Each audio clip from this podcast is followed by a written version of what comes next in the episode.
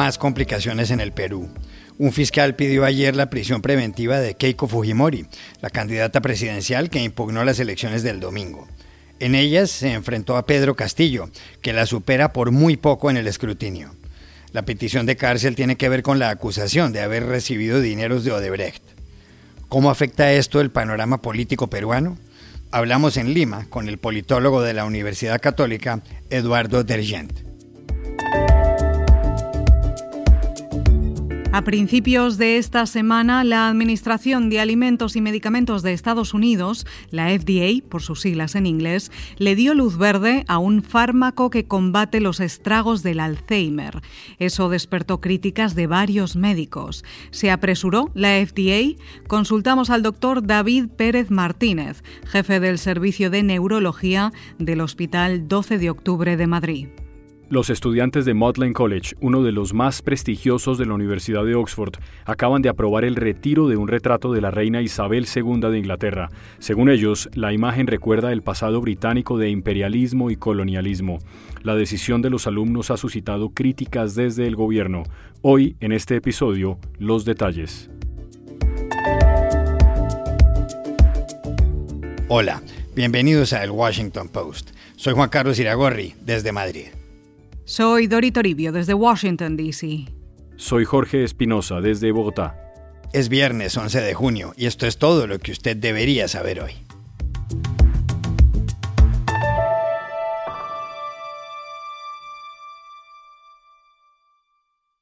A la crisis política en el Perú se le ha sumado un nuevo ingrediente.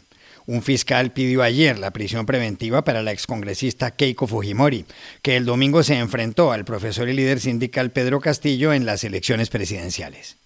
Fue el fiscal José Domingo Pérez quien le solicitó al juez Víctor Zúñiga la detención de Fujimori. Considera que ella incumplió una de las condiciones que se le impusieron para otorgarle la libertad vigilada que le permitió hacer campaña. Según Pérez, Keiko Fujimori tenía prohibido reunirse con varias personas, entre ellas el excongresista Miguel Torres, junto al que compareció el miércoles en Lima. La prohibición tenía por objeto que no acordaran versiones para dar ante la justicia.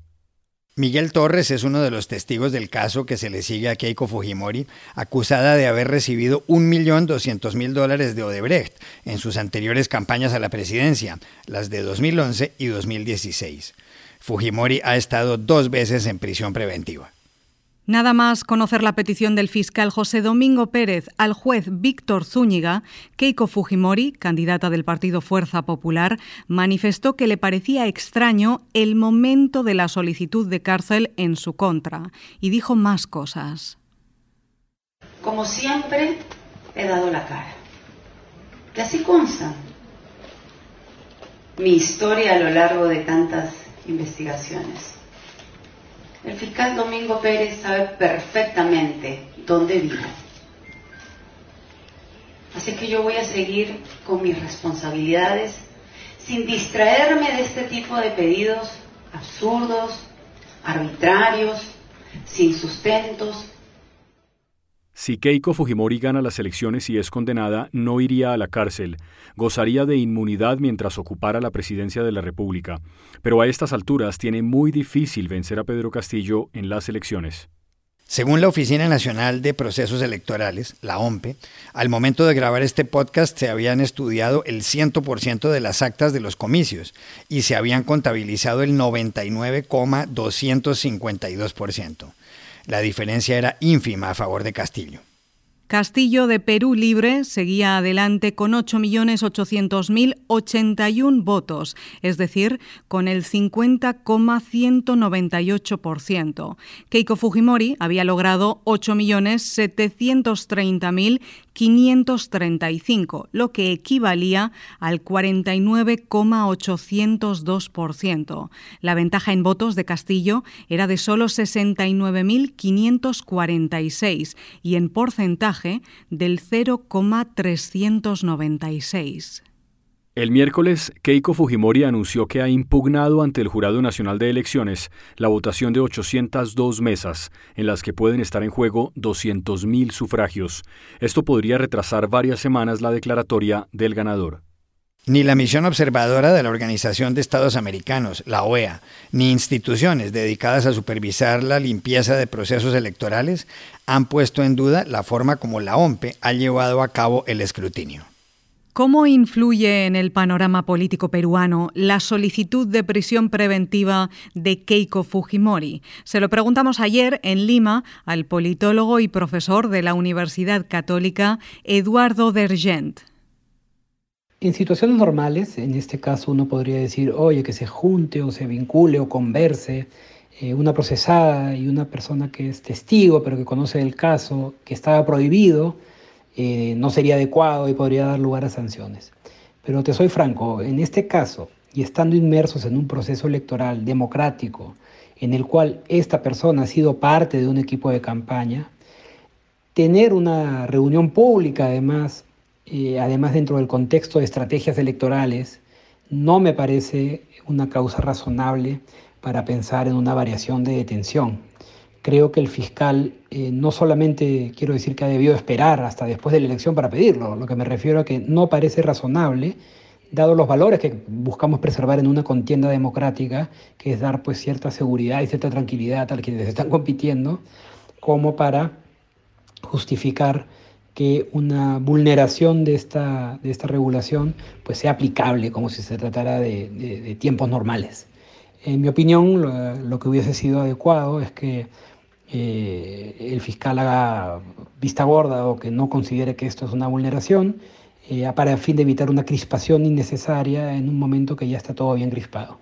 Esto no quita, por lo demás, que los fiscales han hecho en muchos de estos casos un buen trabajo que han tenido aciertos, que han tenido avances importantes, pero también hay que decir que tienen que eh, regular mejor, creo, sus tiempos, porque eh, no basta decir que eso es un tema meramente procesal, cuando en realidad sabemos que hay un contexto de mucha crispación, mucha preocupación, donde lo que debe primar es la competencia democrática.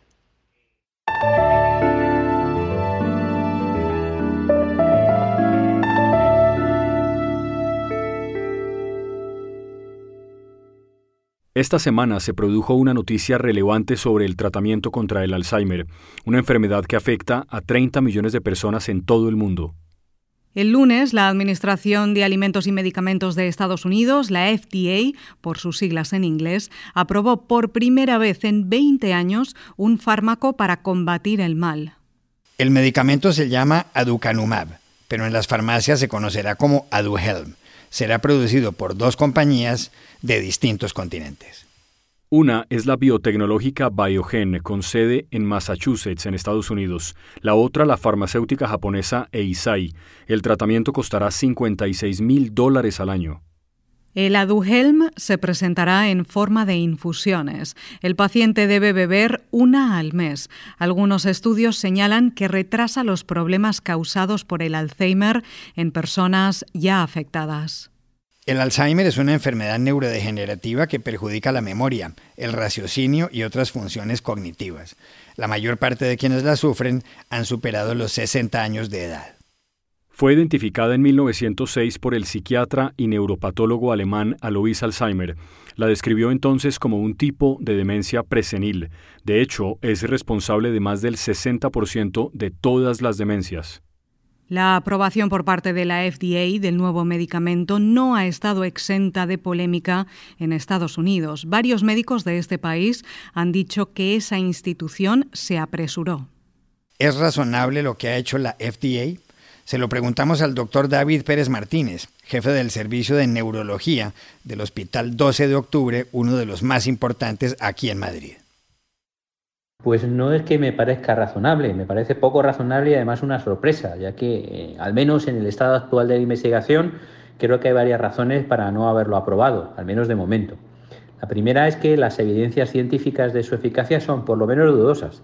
Hay que tener en cuenta que eh, se han realizado varios ensayos clínicos y de ellos mm, eh, varios fueron negativos, no encontró beneficio para el aducanumab y en algunos solo se encontró beneficio en un análisis posterior, cuando se reanalizó los datos y especialmente solo cuando empleaban altas dosis.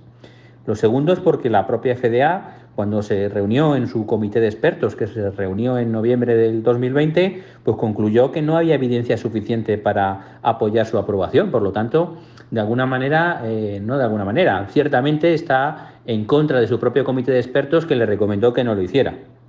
Y finalmente porque eh, no es un fármaco inocuo. Hay que tener en cuenta que este tipo de, intervenciones terapéuticas pueden producir complicaciones, especialmente inflamaciones cerebrales y microhemorragias.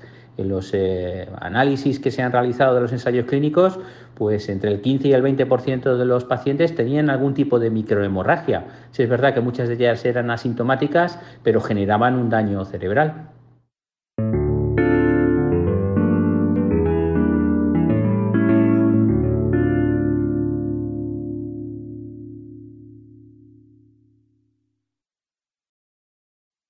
Polémica en Inglaterra después de que los estudiantes de uno de los colleges más importantes de la Universidad de Oxford decidieran por medio de una votación descolgar un retrato de la reina Isabel II. La votación se produjo el miércoles en Magdalen College, cuando los alumnos determinaron que la imagen de la reina no debía continuar en el Middle Common Room o cuarto de estar para los estudiantes. La razón esgrimida por ellos se centra en que la monarca representa la historia de imperialismo y colonialismo del Reino Unido en distintas zonas del mundo. La reina Isabel II tiene 95 años. El próximo 6 de febrero cumple 70 en el trono. Ningún monarca en la larga historia de reyes y reinas de Inglaterra ha ocupado tanto tiempo en esa posición. Magdalen College fue fundado en 1458 por el obispo de Winchester, William Waynflete, que había sido la cabeza de Eton College. Es uno de los casi 40 colleges de Oxford. Aunque menos antiguo que el University College, el Merton College y Balliol College, está considerado uno de los más prestigiosos. Su arquitectura inspiró la de la Universidad de Princeton en Estados Unidos. Entre sus alumnos más célebres se cuentan el cardenal del siglo XVI, Thomas Wolsey, premios Nobel de Medicina como Howard Florey o literatos como Oscar Wilde y C.S. Lewis. El año pasado, en otro college de Oxford, Oriel College, estudiantes pidieron retirar la estatua de Cecil Rhodes, minero millonario y famoso filántropo que apoyó el régimen racista de Sudáfrica. El derribamiento de estatuas en el mundo se intensificó con el auge del movimiento Black Lives Matter en Estados Unidos tras la muerte del afroamericano George Floyd el 25 de mayo de 2020 en Minneapolis.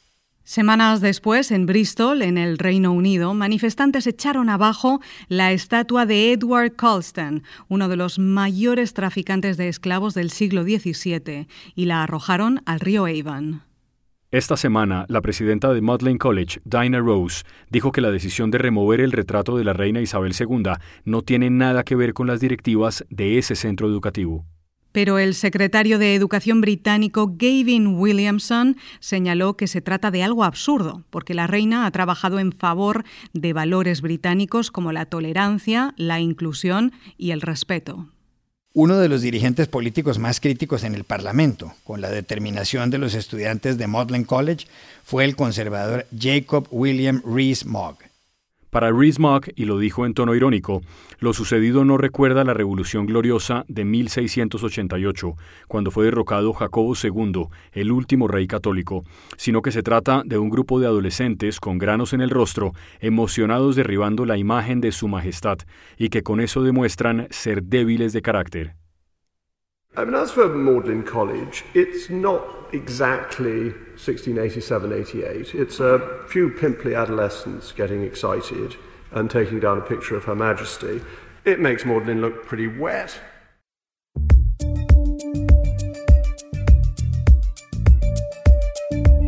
Y estas son otras cosas que usted también debería saber hoy. Emma Coronel, la esposa del narcotraficante mexicano Joaquín El Chapo Guzmán, se declaró ayer culpable ante una corte de Washington, D.C. de tres delitos relacionados con el tráfico de drogas y el lavado de dinero. Los fiscales la acusaron de trabajar en estrecha colaboración con la estructura de gestión y control del cartel de Sinaloa, fundado por su marido. Coronel, de 31 años, fue detenida en febrero en el Aeropuerto Internacional de Dulles, cerca de la capital estadounidense. La sentencia se conocerá el 15 de septiembre. Damien Tarel, el hombre que el martes le dio una bofetada al presidente de Francia, Emmanuel Macron, en el sur de ese país, fue sentenciado ayer a cuatro años de prisión efectiva. Tarel, de 28 años, dijo en el proceso que el suyo fue un acto instintivo impulsivo.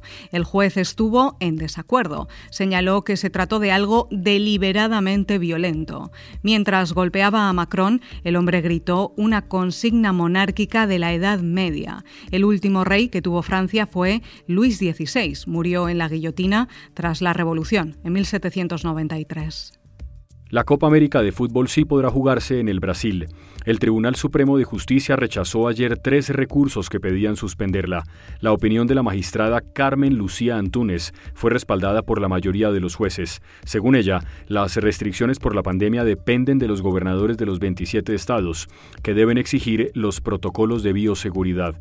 El torneo, que contará con la participación de 10 selecciones nacionales, comenzará este domingo con los partidos Brasil-Venezuela y Colombia-Ecuador. Y aquí termina el episodio de hoy de El Washington Post, El Guapo. En la producción estuvo John F. Burnett. Por favor, cuídense mucho. Y pueden suscribirse a nuestro podcast en nuestro sitio web, elwashingtonpost.com, seguirnos en nuestra cuenta de Twitter, arroba el post, y también nos encontrarán en Facebook buscando el Post Podcast. Chao, hasta la próxima.